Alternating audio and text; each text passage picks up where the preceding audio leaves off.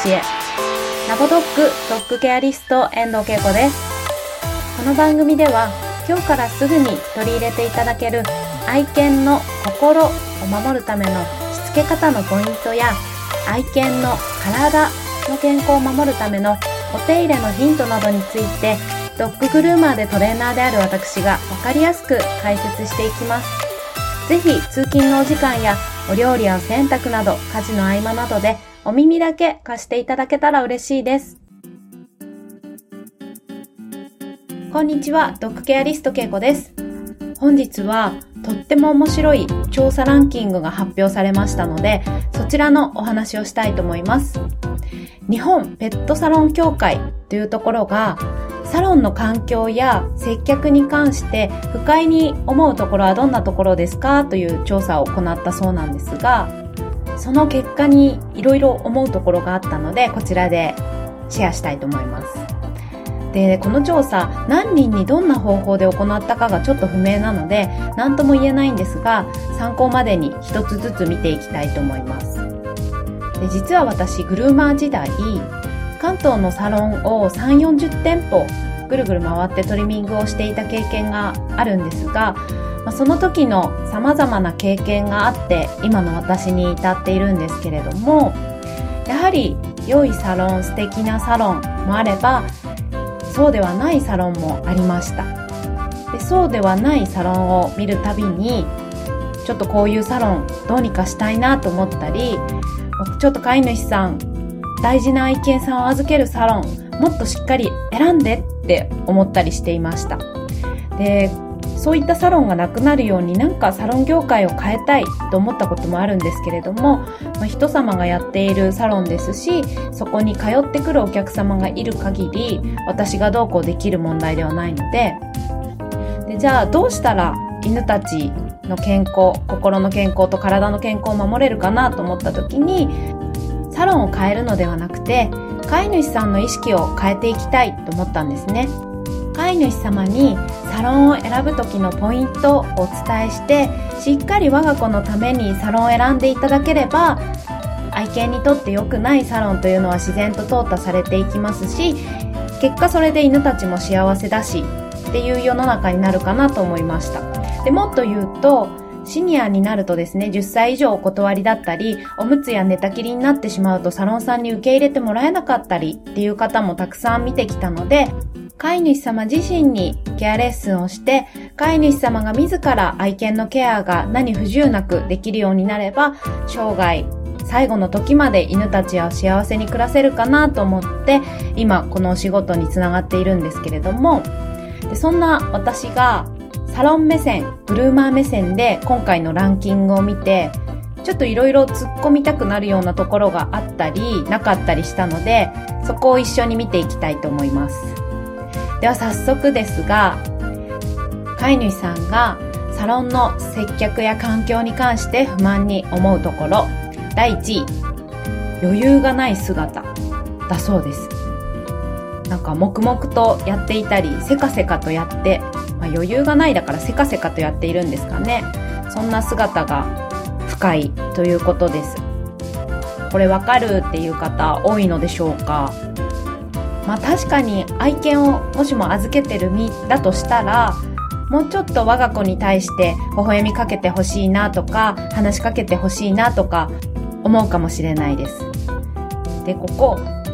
サロン事情的に言うと、トリマーのお仕事って 3K の仕事と言われていまして、きつい汚い給料安いが3拍子揃っているんですね。なのでびっくりするほど離職率が高いです。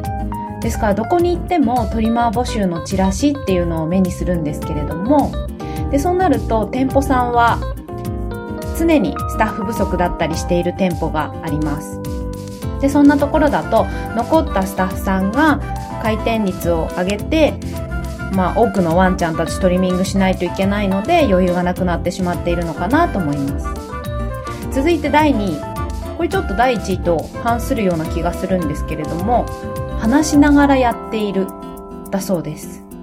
なんかちょっと余裕ありそうですけどね。余裕があるからおしゃべりしながらやってますっていう感じだと思うんですが、まあ、程度の問題だと思いますが、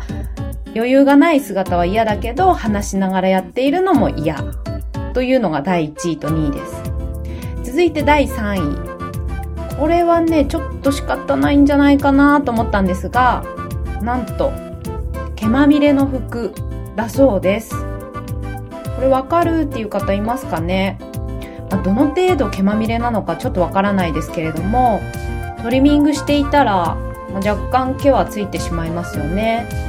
あとは毛がつかないようなツルツルしたシャカシャカのなんか服着ればって思うかもしれないんですけれども安いやつだと静電気が起きてしまって逆に毛がついてしまったりあとはシーズンのように長毛種を扱っているとですね静電気ってちょっと天敵だったりします。あとは自分が電気を帯びてしまうと愛犬さんに触った時に電気が走って痛い怖い思いをさせてしまったりもするのであまり安いシャカシャカのは切れないですしだからといって高いいい素材のものも着れなかったりもするので、まあ、でもそこまで高くなくてあの作業服のようなものはあるので私もそういったものは着ていますが、まあ、半袖なので今時期長袖のロンティーとか着てると袖の部分には若干毛ついてしまいますけどね、まあ、ちょっと毛まみれの服というのが不快だそうです。続いて第4位。これも仕方ないかなと思いましたが、トリミング中の電話。が不快だそうです。確かにお気持ちわからなくもないかもしれないです。我が子のトリミング中に電話が鳴ってトリマーさんがパッと手を離して電話口に行ってしまったらおいちょっとちょっとって思うかもしれません私が見習い時代入っていった店舗ではあの犬から手を離して電話に出るっていうことは許されなくて、もしもで、ただ電話に出ないとお仕事が入らないので、電話に出るときには必ずテーブルの上の愛犬さんを抱いて、お預かりしている担当犬を抱いて、電話に出なさいと言われていました。で今だと Bluetooth のイヤホンとかもあるのでね、そういうのをして電話に出るっていう方法もあるかもしれないですけど、逆に作業しながら電話に出ていたら集中力散漫で愛犬さんに怪我をさせてしまうかもしれないしでその態度もまた電話しながら犬のカットをしているのが不快ってランクインしそうなのでちょっと難しいですよね。電話専用のスタッフさんを置くほどの余裕がないでしょうし。ちょっとここは仕方ないかなと思いました。続いて第5位ですがこれはわかります。オプションのすすめだそうです。まあ頼みたかったらこっちから言うから営業しなくていいよっていうことですよね。ここはわかります。続いて第6位。6位は預かり時間が長い。これたまに聞きますが、結構朝預けて夕方を迎えに来てくださいというサロンが多いでしょうか。でこれもですね、トリマー不足とちょっと関係があったりなかったりするんですけれども、あの、回転率を重視したり、しているので預かり時間が長くなる可能性があります例えば朝バーッとたくさんお預かりをしてでまあ順番でシャンプーをしていくんですけれどもシャンプーの後にですねすぐに乾かさずちょっと乾燥室のようなところに入れているサロンもあります。でプードルさんのようにシャンプーの後のドライイングをしっかりブラシでブローして綺麗に伸ばさないと綺麗なカットができない巻き毛の犬種さんはすぐに乾かすんですがあの短毛種さんたりスムースコートロングコートだったりする犬種ある程度自然乾燥しても毛がふにゃふにゃにならないようなワンちゃんだとシャンプーの後しばらく乾燥室に入れられてで半乾きになったところで取り出されてブローされるというところもあります。そうするとその乾燥室に入っている間別の子のシャンプーができますので、そうやってちょっと回転率を上げているというサロンがあるので、そうすると預かり時間が長くなってしまうというのがあるかもしれません。で、サロンの言い訳としては、ちょっとあの、休ませながらやってますので、とかって言ったりしますよね。ただこれってトリミングサロンが悪いとか乾燥室とかひどいっていう話ではなくて企業努力だと思うんです一種の。まあ、うんとトリミング料金も安いのでまあ、高いとおっしゃる方もいらっしゃるかもしれませんが私は命を預かるとっても大変な重労働な仕事の割にはトリミング料金ってちょっと安いかなと感じているんですけれどもその料金でトリマーさんを雇って店舗の家賃を払ってやるためには回転率を上げなければいけない。そのための企業努力だと思うのでもしもそういったサロンが嫌だなっていう場合は別のサロンを選んでいただければいい。もしくはご自宅でご自身でシャンプーされるのがいいかなと思います。で第7位がこれ6位のですね預かり時間が長いと相反しているんですがもう少し預かってほしいのに延長料金がかかる。というのが不満だそうです。わがまま。もうみんなわがままって思いました。でここに関してはあの愛犬さんたちトリミングサロン大好きっていう子はほぼいないと思いますのでもう早々に迎えにあげ行ってあげてほしいなと思います。まあ、うちの子トリマーのお姉さん大好きなのっていう方いるかもしれないですけれども、まあ、犬たちはサロンとかお手入れ基本的にそんなに好きじゃないのでママと一緒にいるのが一番幸せだと思うので、まあ、早く迎えに行ってあげてくださいと思います。続いて8位はなんかその他でした。そして第9位。これはどうなんだろう。マスクした姿だそうです。最近だとね、あの、このご時世なので、マスク姿当たり前だと思うんですが、そしてこれ最近出たランキングなんですが、トリミングサロンでマスクしているのが不快ということなのかちょっとわかりませんが、マスク姿、不快なんですね。ただこれ、トリミング室の中にいるとですね、すごく細かい毛が舞い散っているので、本当にむせ込んでしまったりするんですね、マスクしてないと。で長年そんな環境でお仕事してたらなんか別の病気になりそうなのでどうか車さんの健康のためにもマスクはお許しくださいと思います。続いて第10位。これもたまに聞きます。アームにかける補定が不快だそうです。わかるっていう方いらっしゃいますか？あのトリミングテーブルの上に乗せてから首にリードをかけるやつですね。これも私個人的にはあの私は飼い主様レッスンだったらゴロンケアと言ってですねリードをかけないお手入れというのをレッスンしていますがもしもトリミングサロンでやるとしたらリードをかける方がいいんじゃないかなと思います。でなぜかというとトリミングテーブルの上から落下してしまったっていう事故をもう数件耳にしています。で最悪亡くなってしまったという話もあります。パピーさんだったり老犬さんだったりふらふらっと落ちてしまって亡くなってしまった。あとは骨折とかの怪我をさせてしまったっていうお話も聞きますし。であのそこをね逆手にとって当店では愛犬に苦しいリードはしませんって歌っているサロンもあるんですけれども犬たち反射と反応って別なんですね。なのでテーブルの上にいる時に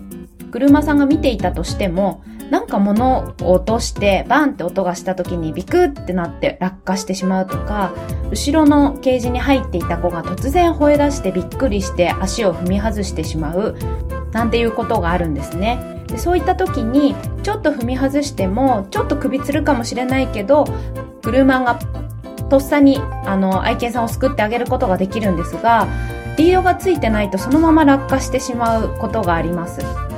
で落下して怪我しなかったらいいんですけどもしかしてアームしないでやってるお店っていうのは落下しても「え大丈夫？普通に歩かせてみて」って言って普通に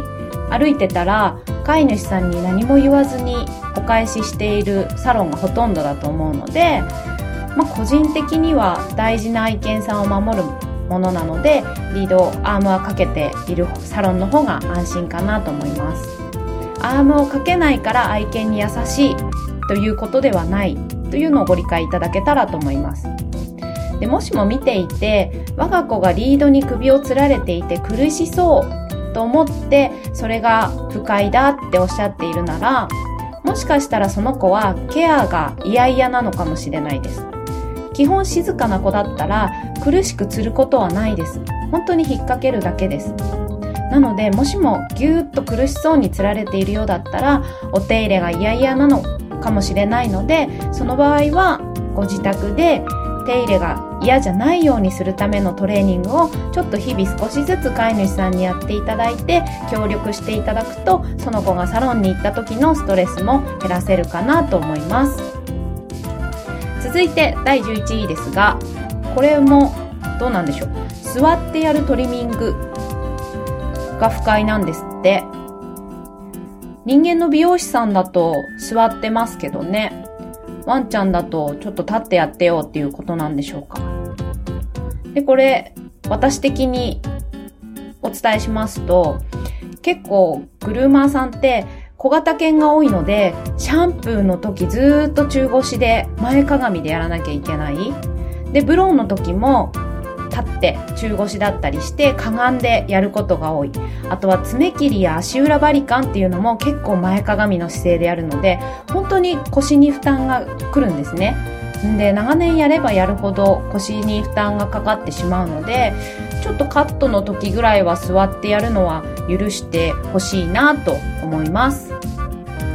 じゃないとそのねトリマーさん離職率が高いんですけど腰が痛くてヘルニアになって辞めてしまったっていう方も少なくないのでぜひ許していただきたいと思います。続いて第12位。12位は私服姿だそうです。これちょっとどんだけ派手な私服姿だったのかわからないですが第3位にあの毛まみれの服が不快だと入っていましたがもうおっしゃる通り、トリマーさんって毛まみれになるんです。なので、なんかそんなキラキラなお洋服とか、ね、なんか一丁羅の服とか着ているイメージはないんですけど、だいたいデニムとか黒パンツにロン T とか T シャツ、で、それにエプロンとかが多いのかなと思うんですが、なんかちょっとここは謎ですね。で、かと思いきや、第16位に、この私服姿と相反する項目がランクインしてるんですけれどもなんと第16位ユニフォーム姿だそうです。えもうどっちやねんって突っ込みたくなりますよね。なんかわかんないですけど関西弁になっちゃいますけどもうどっちやねんと思いました。ねこれを見たサロンさんもどうしたらいいんだろうってなると思いません？なんか今まで私服姿でやってたけど、不快らしいから、うちもユニフォーム作るかってなったけど、いやいやいや、ちょちょちょちょ、16位にユニフォーム姿もあかんって入っとるわ、つって、え、じゃあもうどうしたらええねんってなっちゃいますよね。そしてなぜか関西弁ですけれども、なのでちょっと、本当人の感覚って難しいなと、これを見て思いました。まあ、私服も派手だったのかわからないですけど、なんかみんなデニムに T シャツ、黒 T とかで統一感があれば不快じゃないのかなとか、ユニフォームもどんなユニフォームなら不快じゃないんだろうとか、ちょっといろいろ難しいなと思いました。はい、そして13位ですが、13位は指名制度が不満だそうです。皆さんが行ってるサロンでは指名制度ありますか？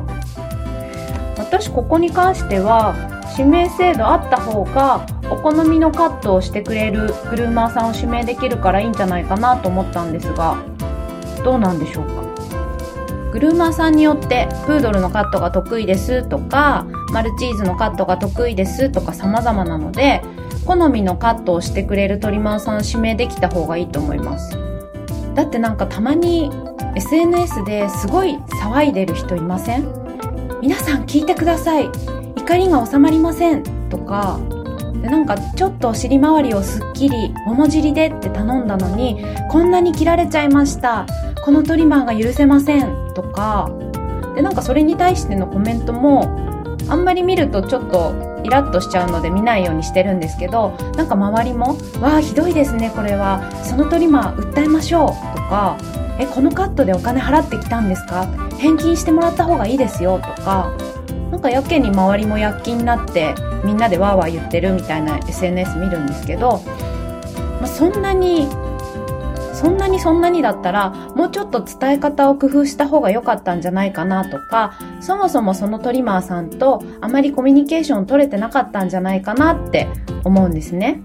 で、大事な大事な愛犬の紐を絶対これより短くしてほしくないっていうことだったら、写真を持って行ってカットをお願いするとか、いろんな工夫ができたと思うので、ちょっとスッキリさせてくださいの感覚がね、本当あの、人によって違うので、何より担当のグルーマーさんとコミュニケーションをしっかりとってそういった相違がなくなるようなサロンを見つけていただくのがいいと思うんですけれどもあと個人的にはだからやっぱり自分でカットした方がいいよって思ってます。続いて14位。これはどうなんでしょう。真剣な表情だそうです。えー、ちょっと一生懸命やってるんだから許してあげてってちょっと個人的には思いましたが、まあ、第1位にねあの余裕がない姿というのが入っていたので、まあ、それと似ていますよね。余裕がなくて真面目な真剣な表情になっている。でお伝えした通り新人さんが入れ替わり立ち替わりで多い職業なので新人さんがね初めて担当する子とかまだ経験が浅い中で愛犬さんに怪我をさせないようにとか時間内に終わらせなければということで真剣な表情になってしまっているのかなと思います。ただこれもですねあまり真剣すぎたり余裕がなさすぎてスタッフさん同士の会話が全くないお店っていうのはやっぱりおっしゃる通り不快だと思いますしそういったサロンは選ばない方がいいかな愛犬さんのためにと思います。どういうことかと言いますと例えば愛犬さんがちょっとケアを嫌々ってした時にスタッフさん同士のコミュニケーションが取れてるようなサロンだとスタッフさんワンちゃんにしっかり声かけしてくれます。話しやすい雰囲気があるのであー爪切り嫌なんだね。ちょっとすぐ終わらせるからもうちょっとだけ頑張って。とか。で終わった後はよく頑張ったね。偉かったね。とかって声かけてくれます。で一方で会話が全くない。スタッフ同士みんな黙々とやっているようなサロンだとワンちゃんが嫌がった時になんか一人だけ声を出すっていうことができないんですね。でそれが新人さんだったらなおさら声出しにくいと思うんですけれども。なのでイヤイヤしてる子に対してもう無言で力ずくで補填をするしかないんです。で時間内に終わらせなきゃいけないのでぎゅーっと押さえつけてやっていたりっていうことがあるのでその辺はよく見ていただいて多少愛犬にも声かけしてくれてる。スタッフさん同士もなんかいい雰囲気でお話ししているっていうサロンを選んでいただくといいかなと思います。ということで、ちょっと今日は長くなりましたが、本日のランキングいかがでしたでしょうか？あ、わかるわかるって共感できた部分多かったでしょうか？少なかったでしょうか？今回のお話で、まあ、サロン目線、グルーマー目線っていうのも少し取り入れていただいて、納得ができるサロンに愛犬さんを預けていただけたらいいかなと思います。まあ、サロン事情、グルーマー事情理解したけど、やっぱり預けるのなんか嫌だなっていう場合は、あの、おうちケアをぜひおすすめします。ご自宅で飼い主さんがやっていただけるというのが一番愛犬さんにとっても飼い主さんにとっても安心できることだと思っていますので、で、私、宣伝になりますが、愛犬さんの心と体の健康を守るおうちケアという 2days のセミナーをオンラインで行っております。その中のワンデーでサロン選びのポイントというものをお伝えしてますのでもしご興味ございましたら概要欄に URL を貼っておきますので覗いてみてくださいということで本日も最後までお聴きくださりありがとうございました